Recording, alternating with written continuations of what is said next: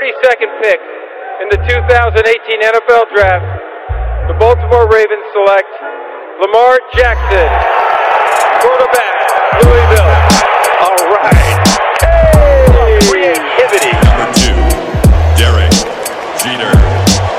I love me some Steph Curry.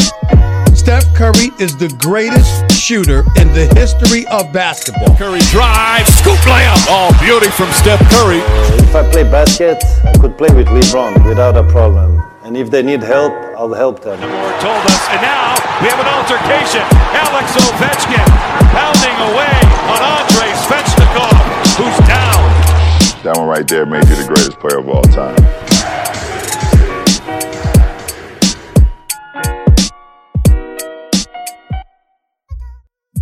NBA, c'est parti avec Emric, euh, notre invité euh, du jour qui, euh, qui a gentiment patienté. Emric, je sais que tu as pas mal de choses à, à dire sur euh, le mouvement ou les mouvements qui ont eu lieu aux États-Unis versus l'implication des ligues américaines et notamment la NBA. J'ai une première question pour toi. Elle, est, elle, est, elle est pas, elle est pas, pas très simple. Je pense que tu vas t'en, sortir. À qui revient la responsabilité, Emric, de faire valoir euh, son droit et de, et de défendre une communauté Est-ce que c'est au joueur en lui-même et aux représentants de la communauté ou est-ce que c'est à une organisation type MLB, euh, NHL, NFL et donc NBA de prendre le pas et, et de, de, de prendre position et de mener des actions fermes et surtout sincères? C'est une bonne question, ça, Sylvain. Euh, oui. Tout d'abord, merci de m'avoir, merci de m'avoir invité. Euh, c'est gentil à vous tous. Euh, mais je pense que la, la, la réponse, elle doit être, euh, elle doit être plurielle. Elle doit être plurielle puisque nous sommes des individus qui vivons tous en société.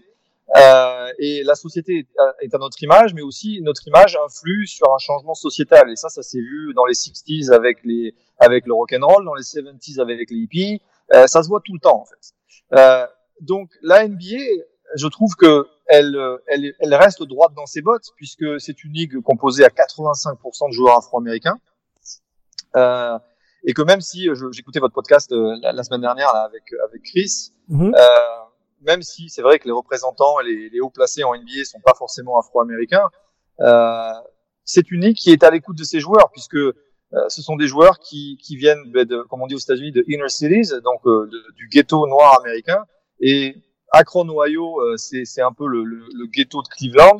Et LeBron qui prend position comme il le prend, euh, et quand il se fait un petit peu euh, châtié par euh, Laura Ingram, la, la présentatrice vedette de Fox News, parce qu'il doit euh, shut up and dribble, Mm. euh, je comprends que d'un point de vue individuel, ce mec se dise attends, euh, moi j'ai euh, des gens qui n'ont pas la même couleur de peau que moi, euh, qui n'ont pas forcément la même éducation que moi, puisque moi c'est vrai que je suis pas allé en, en college basketball, donc j'ai pas fait d'études supérieures. Mais qui sont ces gens pour me dire euh, que je n'ai pas le droit de prendre la parole puisque je me sens proche des gens qui me ressemblent et des gens qui habitent là où j'habitais avant d'habiter dans une mansion à Los Angeles. Mm. Donc, toutes ces revendications-là des joueurs, moi, je trouve qu'elles sont légitimes et que la NBA, d'ailleurs, prenne le, le, le pas en, en essayant mais de, de, de se mettre à leur place et de faire preuve d'empathie par rapport à, à, à tous ces joueurs-là qui, qui sont un peu choqués de tout ce qui se passe toujours euh, en, en 2020 aux États-Unis. Puisque faut quand même garder à l'esprit que tous les défenseurs euh, de, de ce qu'on appelle aux États-Unis les All Lives Matter, qui, qui supportent pas le mouvement Black Lives Matter, parce que je sais pas, c'est pas, c'est- je sais pas si c'est le mot black qui les dérange, le mot noir, euh, puisqu'ils ont aucun problème à dire Blue Lives Matter, tu vois. Donc euh, c'est vrai que la, Mm. la vie des policiers bleus, ça les dérange pas. Euh, D'ailleurs, j'aime souvent moi, qui suis plutôt activiste BLM, euh, j'aime bien souvent répondre aux gens qui me disent Blue Lives Matter, un peu pour les titiller. Je leur dis non, non, non, all jobs matter. Tu vois, je leur dis moi, les pompiers, les bibliothécaires, les gens qui travaillent dans les hôpitaux, ils sont aussi importants que les policiers pour moi. Je respecte volontiers la police, mais j'ai un gros gros problème avec la police américaine car elle ne veut pas faire le ménage dans ses rangs, un petit peu comme la police française avec les écoutes euh, sur les groupes WhatsApp de, de racistes euh, en France. Et le problème c'est ça, c'est qu'il y a une espèce de code de silence dans la police. Alors on le voit dans les films depuis qu'on est petit, dans les années 80-90, avec ces flics qui disent rien parce que sinon t'es une balance. Mais aujourd'hui, on, on, a tellement accès aux réseaux sociaux, on a tellement accès à la vidéo, on a tellement accès à tout ça que euh, d'un point de vue individuel, moi, euh, Pékin lambda qui habite aux États-Unis ou que j'habite à Paris, euh, ou joueur comme LeBron James avec une immense notoriété, on est tous à même de faire un petit peu ben, un constat sur le fait que rien n'a changé, puisque regarde en 1992, Rodney King se fait bazarder euh, dans la rue euh, derrière les, les, les quatre policiers les quatre policiers blancs sont acquittés. Enfin, on marche sur la tête. Et c'est pour ça que, d'ailleurs, j'aimais je, j'aimais beaucoup, pour reprendre un peu ce qu'a dit Gaëtan, les Tampa Bay, c'est dommage qu'il n'ait pas illustré, euh, les Tampa Bay, ils ont fait un tweet en disant aujourd'hui c'est opening day en, en, baseball, mais c'est aussi un bonjour pour un bonjour pour arrêter les, les quatre policiers qui ont tué Breonna Taylor. Mm. Breonna Taylor, tout le monde en parle aujourd'hui parce que c'est un peu le euh, ce qui s'est passé entre Ahmad Arbery et, et George Floyd aux États-Unis. C'est une euh, une EMT, donc une une quelqu'un qui s'occupe des, des paramédics, donc des, des camions euh, de, de pompiers euh, euh, de santé entre guillemets aux États-Unis et qui s'est fait euh, désinguer chez elle euh, dans la nuit. Les gens sont rentrés sans warrant, donc sans, sans mandat. Et, et c'est vrai que c'est passé un peu à la trappe puisque c'était en plein, en plein confinement aux États-Unis. C'était aussi une femme. Euh, il faut dire aussi qu'il y a toujours un sexisme important en relation aujourd'hui en 2020 et c'est négligeable. Euh, et c'est ça. Donc aujourd'hui, tu vois, même Dwayne Wade, il a son t-shirt sur le plateau de TNT avec le numéro pour aider à, appeler son législateur pour faire changer les choses. Et moi, je suis conscient que ça reste du marketing pour la NBA, comme ça reste du marketing pour la Gay Pride de faire euh, des couleurs de vitrine à la, à la Gay Pride, comme ça reste du marketing de parler d'Octobre Rose pour le cancer du sein, comme ça reste du marketing pour Movember. Tout ça, c'est du marketing, soyons clairs. Mais le marketing, il sert à quoi? Il sert à faire avancer une cause. Et le marketing, il existe depuis des années, pas forcément dans nos sociétés modernes. Regarde, on en a déjà parlé, Sylvain. Euh, Mm. Rosa Parks, en, Rosa Parks en 55 euh, à Montgomery dans l'Alabama. Euh, neuf mois avant, il y a une gamine de 15 ans qui s'appelle Claudette Corvin qui refuse de, de se de laisser sa place. Elle va en prison, tout pareil. Elle est prise en charge. Mais le problème, c'est qu'ils la choisissent pas. Pourquoi ils la choisissent pas? Parce qu'elle est enceinte, parce qu'elle a 15 ans, parce qu'elle s'ex- elle s'exprime moins bien que Rosa Parks. Et en plus, le problème, c'est qu'elle est enceinte, donc ça pourrait euh, ben, un petit peu empêcher la cause d'aller vers le bon endroit. Donc le marketing, il est toujours présent, mais il sert ce marketing à changer les choses. Et moi, je suis ravi de voir un énorme Black Lives Matter sur le parquet. Il Euh, devrait, excuse-moi, euh, Emric, ça. il, Emric, il devrait servir à changer les choses, mais aujourd'hui, on a l'impression qu'il sert plus l'image de la ligue. On est d'accord? C'est ce que tu veux dire? ça sert plus l'image de la ligue. Euh, je sais pas. Je, tu vois, je pense à la limite que le problème chinois, la ligue va être un peu plus hypocrite avec le problème chinois. Tu vois, à pas à être une ligue capitaliste et qui va pas forcément euh, euh, parler de, des problèmes ben, qu'on peut rencontrer en Chine. Mais par rapport au mouvement Black Lives Matter, ça sert la ligue. Mais mais regarde, est-ce que ça a servi la NFL de de, de tu vois, de- d'espèce de, de chaos qu'il y a eu après Colin Kaepernick? La NFL, elle a choisi son rang. Elle a, elle a dit voilà, moi j'ai j'ai pas envie de choquer euh, 55 à 60% de, de mon public. Euh, non, je pense que la ligue, elle prend, elle prend, Elle, prend parti pour ses intérêts. Nike. Elle prend parti pour Ouais, ses intérêts. pour- elle, prend, elle prend parti pour ses intérêts, mais mais mais mais Nike a fait la même chose euh, avec Colin Kaepernick. Colin Kaepernick, il a pas forcément le vent en poupe. Euh, euh, je veux dire, les blancs aux États-Unis, c'est 60% de la population. Ok, 60% de la population, c'est beaucoup. Mm. Euh, Nike, elle, elle prend, prend, prend le parti mais de d'aller vers les minorités, que ce soit raciales ou sexuelles. Euh, moi, je trouve que même s'il y a toujours un marketing derrière et qu'on essaie, de- on est progressiste, quoi. Les, les progressistes, ils ont toujours été du bon côté de l'histoire, finalement.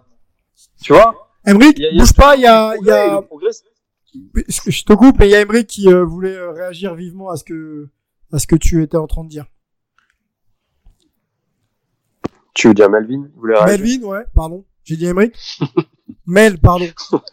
Heureusement qu'il y a du montage. Hein. Ouais, Je non, vais bah. monter tout ça parce que laisse tomber.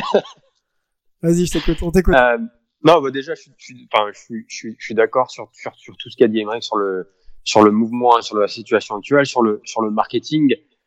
Euh, aussi, bien que j'entends l'argument de crise de la semaine dernière qui, qui explique oui, ok, c'est du marketing et quels sont les, qu'est-ce qui va se passer derrière. Euh, je pense que la, la NBA prend un risque. Après, j'aimerais voir ce que la NBA va faire. Je pense que euh, quelque chose qui a été perdu un peu dans le débat, par exemple, quand, quand Kyrie Irving, Avery Bradley et je sais plus combien de, de, de joueurs ont essayé de pousser la NBA sur OK, c'est bien d'avoir, de faire des annonces, de faire du marketing, d'avoir le Black Lives Matter sur le, sur le, sur le parquet, de mettre les, euh, euh, les social statements sur les, sur les, sur les maillots, etc. Mais en, mais, mais dans les faits, qu'est-ce que vous allez faire? Et je pense que c'est bien qu'ils aient poussé la ligue sur ça, et je pense que c'est quelque chose qui, qui se met pas en place, euh, en un claquement de doigts. Donc moi, j'ai hâte de voir ce que la ligue va réellement faire euh, dans les dans, les mois qui arrivent et sur la et sur la saison prochaine pour voir est-ce qu'ils vont pouvoir justement avoir un, un impact plus important dans la société et passer de juste de, de l'annonce, de l'awareness euh, du marketing à l'action. Et, euh, et, je pense qu'avec le avec le leadership d'Adam Silver, avec le leadership de euh, de Michel Roberts et, et, et, du syndicat des joueurs, je pense qu'on va avoir des actions. Euh, mais j'ai vraiment hâte de voir de voir ça. Mais je pense que de toute façon, vu comme le disait Emmerich, la, la ligue est à 80%, euh, 85% de joueurs afro-américains ou de, ou de joueurs noirs. Je pense que la NBA ne peut pas euh, juste limiter à faire des annonces parce que les, les, joueurs ne lui laisseront pas de toute façon euh, rien faire. Et je pense que si c'est le cas, je pense qu'elle elle, va au-delà de, de, de, grands problèmes. Donc je pense qu'on va avoir des actions de la part de la NBA. Les gars, euh, bah, Angelo et, et, Antoine, euh, j'avais j'avais une question, désolé, euh, sur le, le, geste de, de Colin Kaepernick, le fameux genou à terre, qui est repris un peu partout dans le monde et dans quasiment tous les stades du monde. Est-ce qu'aujourd'hui, c'est un geste, bien sûr, qui a marqué l'histoire, mais qui prend du poids puisqu'il est euh, puisqu'il est repris par euh, à peu près tout le monde, en tout cas tous les toutes les figures euh, de ce sport, euh, où finalement on continue à dire et à penser qu'il y avait une forme d'irrespect à le faire pendant l'hymne national aux États-Unis. Angelo ou peut-être Antoine sur la question. C'est clair que le, le, geste prend de l'ampleur et euh, c'est une très bonne chose, moi je pense. Euh, après, on a eu un débat avec euh, avec Chris et euh, moi j'essaie de respecter l'opinion de chacun et et aussi moi de, de faire évoluer ma, ma, pensée, de pas réagir à chaud ou d'être limité dans ma vision de la chose. Donc je prends, j'essaie de prendre les, la vision des deux côtés et les paramètres à, à considérer euh, à chaque fois que je prends je prends la parole. Mm-hmm. Mais ce qui est certain par rapport à, à à, à tout ce, toute cette gestuelle, ce langage corporel, le, le, le, fait de mettre un genou à terre, une fois que ça a été expliqué très clairement, une fois qu'il y a eu aussi cet échange avec des, des, des, des vétérans de l'armée américaine, je pense qu'à un moment donné, il faut pas oublier quel est le réel message. C'est-à-dire que que ce soit le plus approprié ou pas, que ce soit la meilleure manière de le faire ou pas, c'est très difficile de définir quelle est la, quelle est la meilleure manière de pouvoir dénoncer les injustices sociales sans froisser les égaux de certains ou des autres par rapport à leurs valeurs ou à ce que eux affectionnent ou pas. Donc, la finalité, c'est il faut il faut apprendre à se faire un petit peu du mal vis-à-vis -vis de ce qui peut irriter le fait de mettre un genou à terre, c'est une chose, mais le fait qu'il y ait des gens qui se fassent assassiner par la police américaine, euh, ouvertement, que ce soit euh, filmé, euh, documenté, et que ces gens-là ne soient toujours pas derrière les barreaux, que ces gens-là ne soient pas punis, qu'on leur met juste une petite tape sur les mains, c'est ça qui devrait être le plus stressant, le plus énervant. Il faudrait réussir à recentrer cette conversation sur le fait que, au final, ce geste a un message qui est particulièrement puissant, et c'est là-dessus qu'on devrait se concentrer. Euh, il y a eu un dialogue, il y a eu une explication. Une fois que l'explication a été publiquement faite, que le dialogue s'est allongé en, en, en, ayant ce portrait permanent de nous luttons contre l'injustice sociale, contre les violences policières, il faut arrêter, tu sais, euh, de toujours trouver des excuses pour euh, dire que quelque chose n'est pas bien. Hmm. Parce que la pire des choses dans toute la conversation et dans tout le débat qu'il puisse y avoir, ce sont les violences policières, ce sont les meurtres non euh, non punis, euh, de, des minorités américaines et c'est ça sur, euh, sur lequel on doit se concentrer. Antoine, je sais que ah, tu bravo Angelo, bravo Angelo. je savais que ça allait te plaire, Emmerich. Non, mais je l'ai écouté déjà là, hier, la, semaine dernière, euh, Angelo, avec attention, et je suis d'accord avec lui. C'est vrai qu'il faut pas réagir à chaud.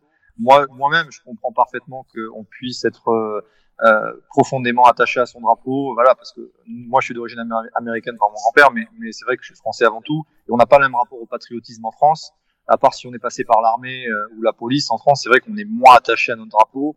Euh, et, et, pour nous, vu de France, ça nous, ça nous paraît un peu euh, incroyable qu'il y ait deux poids deux mesures par rapport, comme a dit Angelo, entre la mort de, de, de, de noirs non armés arrêtés par la police et des gens qui se plaignent que voilà, on, on manque de respect au drapeau. Donc oui, je comprends que les, les sensibilités puissent être euh, puissent être exacerbées, et c'est vrai que j'essaie je, de, de, faire preuve de respect. Mais comme le dit Angelo, la finalité de la chose, c'est que euh, le, de quoi on parle, et Colin Kaepernick l'avait très bien expliqué.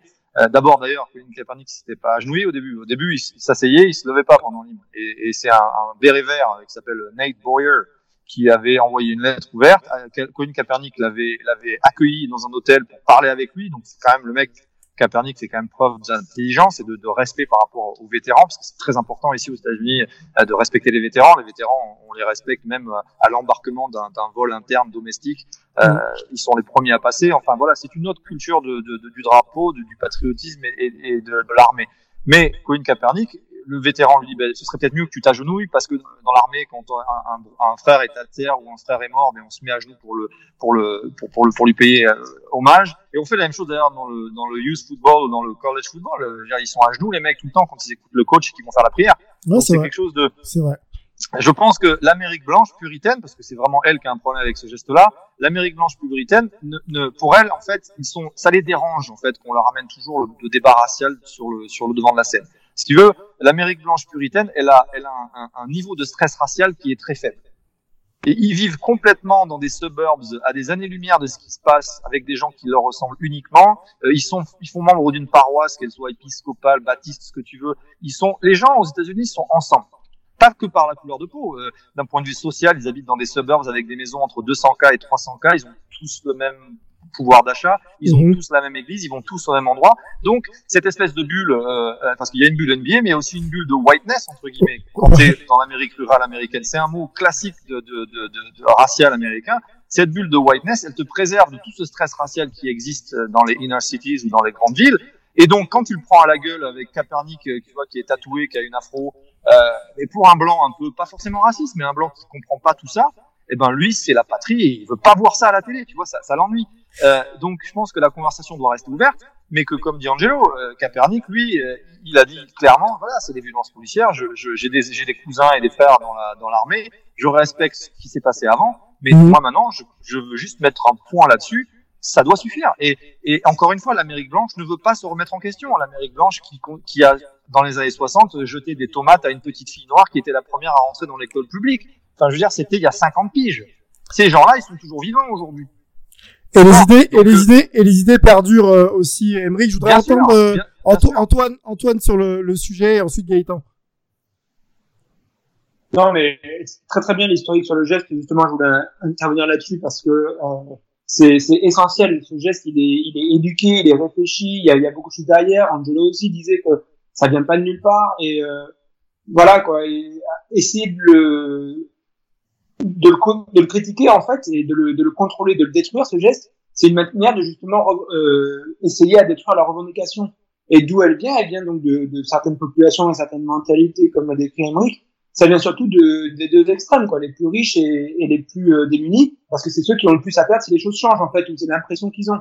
Et euh, c'est voilà, il y a des problèmes raciaux derrière, des questions sociales, c'est un petit peu ce qu'on disait la semaine dernière. Il y a, y a beaucoup, beaucoup, beaucoup d'angles pour étudier cette question.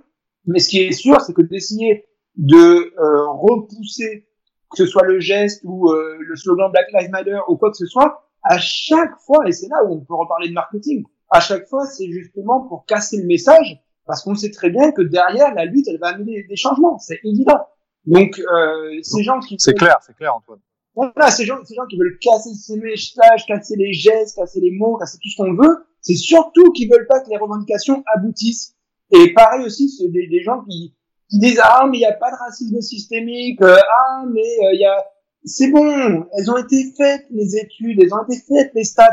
Déjà c'est les mêmes gens qui nous sortent des stats quand ça les arrange, mais quand les stats les arrangent pas, euh, là ils veulent pas les écouter. Donc arrêtons tout ça. Euh, à un moment, refocalisons-nous un petit peu sur la chose qui est les revendications. Est-ce qu'elles sont justes ou pas? Oui. Et puis c'est bon, on arrête. On arrête. Ouais.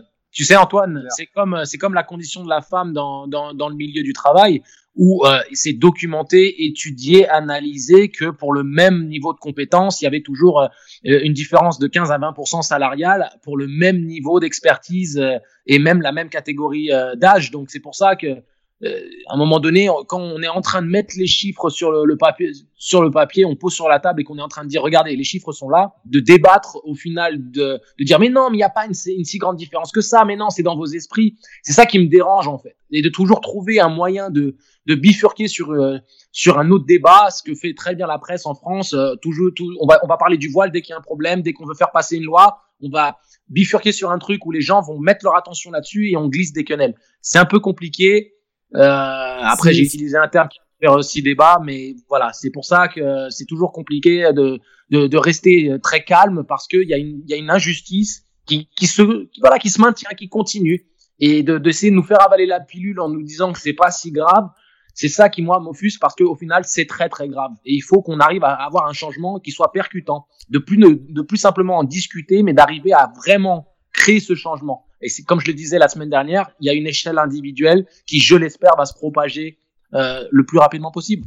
Gaëtan, si on, si on angle encore un petit peu, excusez-moi monsieur, il faut que je reprenne la main et donner la, la parole à Gaëtan qui, qui attend. Si on réangle un peu sur euh, les ligues et sur les sportifs, euh, comment, euh, si je reprends les propos de de d'Angelo, comment on peut relancer la machine pour mettre un pas en avant et, et essayer de progresser sur les questions raciales versus sport versus société euh, alors, tiens, je vais prendre, euh, pour répondre à ta, question, euh, je vais prendre euh, l'exemple des, des, Amérindiens. Euh, juste avant, moi, je ferai un parallèle sur le geste quand même, parce que quand tu as parlé du geste, moi, ça, ça me fait penser à un autre geste du monde sportif extrêmement célèbre.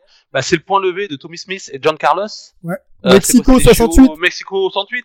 Ouais, c'est ça. Où on, on, a la même chose, c'est-à-dire que on, on a des gestes, un geste qui va être décrié, c'est contre les valeurs olympiques, c'est pas normal, c'est pas le lieu, sachant que eux-mêmes euh, étaient assez mal vus d'une partie de la communauté afro-américaine, notamment tout ce qui était euh, Black Panthers, parce que euh, une partie de la communauté afro-américaine disait qu'il fallait boycotter euh, ces, jeux. Finalement, ils ont décidé euh, d'y aller. Ils ont eu ce geste fort qui encore aujourd'hui résonne dans l'histoire. On y pense. Et je pense que le, le, le genou à terre de Queen Kaepernick, il est du, même niveau. C'est des gestes dont on se souviendra toujours. Sauf que ceux qui les ont faits en payent le prix derrière. Parce que effectivement, derrière, ils sont le symbole d'une lutte euh, euh, qui dérange. Et ça, euh, Antoine euh, et euh, Angelo, par exemple, en ont très bien parlé. Moi, je prendrais l'exemple des Amérindiens. Aujourd'hui, on en a parlé tout à l'heure avec l'équipe de Washington, les Redskins, parce que ce débat, il, est également dans le cadre de la MLB, puisque la MLB a plusieurs équipes euh, avec euh, soit des logos, soit des noms tirés de la culture amérindienne. Alors il y a déjà eu des changements puisque les Cleveland Indians ont, ont, euh, ont renoncé l'année dernière à leur fameux logo, le chef Wahoo. Mhm. Et puis là, maintenant, se pose la question de savoir est-ce qu'il faut que les Indians et les, et les Braves euh, doivent euh, changent de changent de nom. Et euh, c'est marrant parce que j'ai mis un article euh, sur le sujet de de l'équipe sur le, le, le Facebook de The Strikeout parce que euh, les les joueurs des Indians avaient décidé, alors que c'était pas réglementaire, de ne pas mettre le bon maillot pour euh, la reprise euh, du, euh, du, championnat. Ils ont mis un maillot où il n'y a pas les Indiens, mais simplement la ville de Cleveland. Donc je crois que c'est leur maillot extérieur. Et du coup, mais pour voilà, pour dire en gros, voilà, le changement il est il est inévitable. Et ça crée du débat.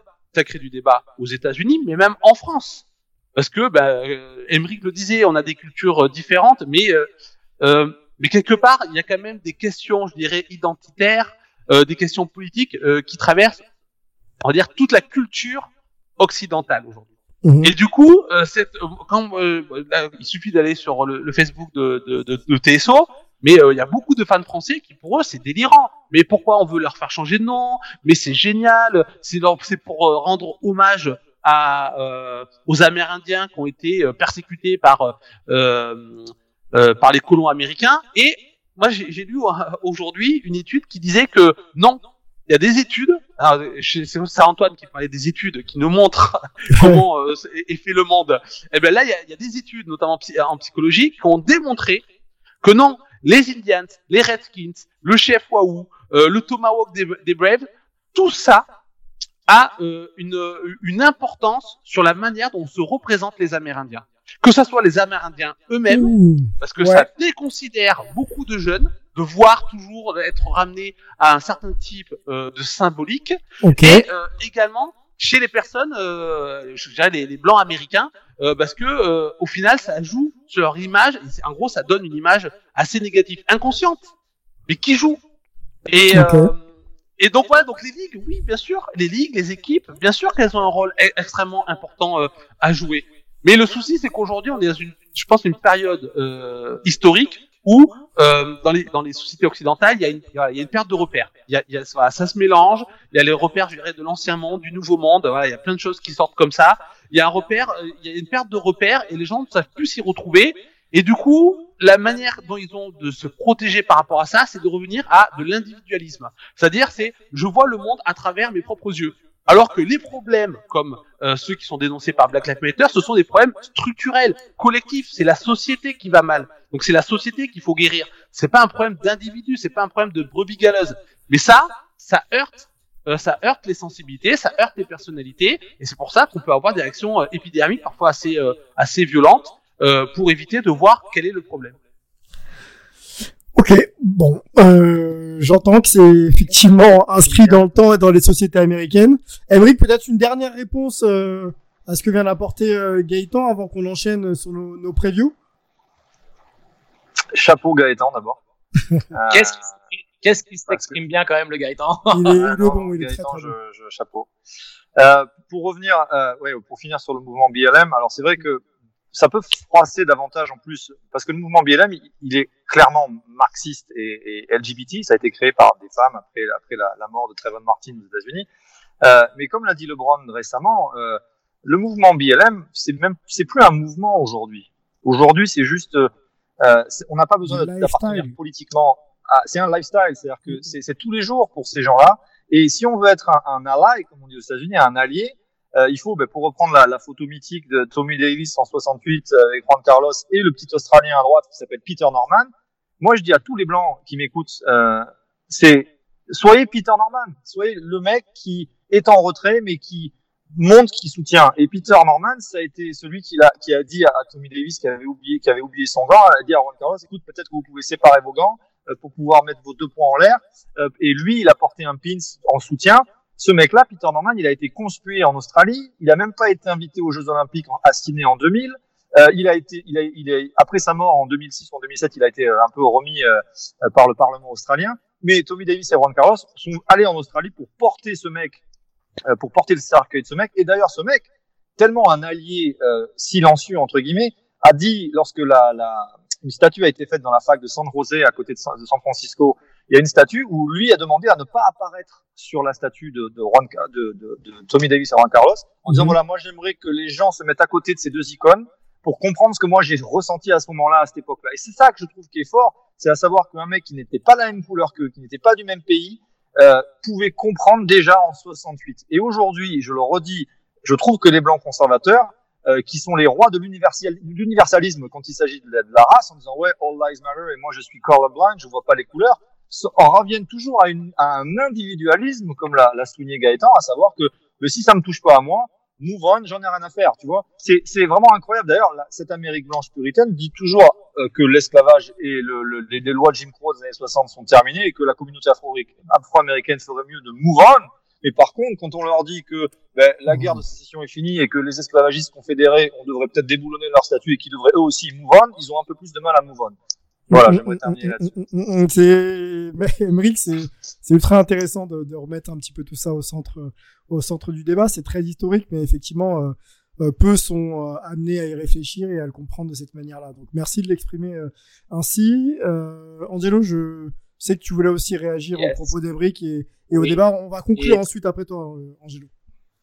Tout- à fait. Juste pour dire très rapidement, en plus, euh, Emric a mentionné euh, un élément qui que j'avais mentionné en dans la chat room avec euh, avec euh, les drapeaux des confédérés, les statues et autres. Donc c'est absolument parfait. Je pense qu'on est très alignés lui et moi là-dessus. Donc euh, chapeau par rapport à ça. Et euh, c'était simplement le fait qu'il faut aussi prendre les victoires quand il y en a, parce que à un moment donné, je pense que le changement du nom des Redskins qui a été euh, en discussion pendant très très longtemps, il y a eu une réticence incroyable par rapport à ce patrimoine euh, qui devrait être effacé malheureusement de par euh, le, le sang qui a coulé euh, et, et le genre de message que, que véhiculait le nom des Redskins et, toute l'histoire des Amérindiens. Le fait qu'il y ait le, le problème de Black Lives Matter, ça je pense aussi, accéléré un petit peu le processus par rapport à, à cette annonce. Le timing était bon, ça a influencé positivement euh, les, les, euh, les Redskins à, à changer leur nom et c'est par par rapport à cette idée là que je suis dans dans, dans cette dans cette idée d'influencer de continuer à pousser parce que euh, de maintenir cette pression influence les gens à changer Et c'est pour ça qu'il il faut pas relâcher cet effort, qu'il faut garder la discussion là où elle doit être, centrée sur les, bonnes choses, même s'il peut y avoir certains excès, même s'il peut y avoir des, des manières de faire qui peuvent être un peu décalées ou qui peuvent déplaire, de garder à cœur le vrai message, de garder à cœur le, le, les vrais problèmes pour continuer à faire avancer. Les, statuts qui tombent à droite à gauche, c'est que positif. Euh, euh, les Redskins qui changent de nom, c'est que positif. Black Lives Matter dans la bouche de tout le monde, c'est que positif. Et, euh, et, espérons pour un changement. On est dans une société où la technologie a ses défauts, mais a aussi ses qualités. Donc continuons à, euh, propager les bonnes choses. Waouh, hype très profond, numéro 28. On, est, on fiers de vous avoir, les gars, et je le dis assez souvent à, qui me demande, et, on le prouve chaque semaine. Merci, messieurs, pour ces échanges.